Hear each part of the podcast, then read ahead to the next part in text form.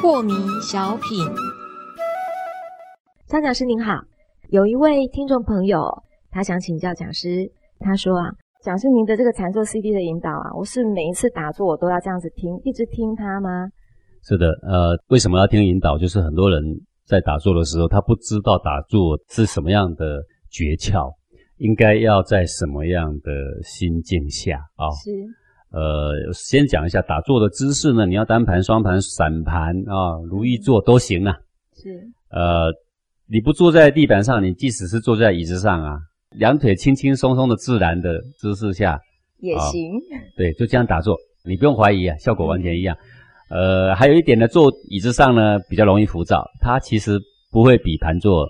简单，哎，这个大家都不相信啊，那你试试看，你就知道了。对我试过啊，为什么呢？因为盘腿的时候气聚于下盘，反而比较不会浮躁。当你端坐的时候，气不往下盘聚啊，反而浮在上身，反而容易浮躁。对的。哦，所以呢，不要小看古代的儒者啊，没有盘坐这件事，都是正身端坐啦。是。我师父当时教我静坐，就是端身正坐了。嗯。啊，我们以为这个简单啊，这个真是。不简单。后来开始学盘坐，才发现哦，这个比较简单。是，但是我常常还是回到那个不简单的去练习啦。嗯，为什么呢？因为锻炼嘛，就是要有难度啦。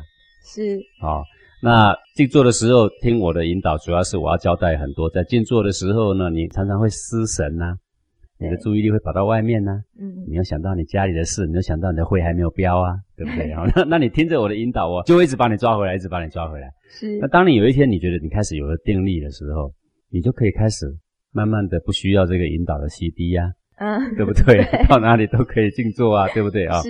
像我自己静坐也没有听自己的 CD 呀，对不对啊？啊，这个是暂时的法门，虽然是暂时法门，里面却说着一个隽永的方法。是。那么把这个方法学会了之后呢，运用在你的身内那这个身外的东西呢，它就可以不需要了。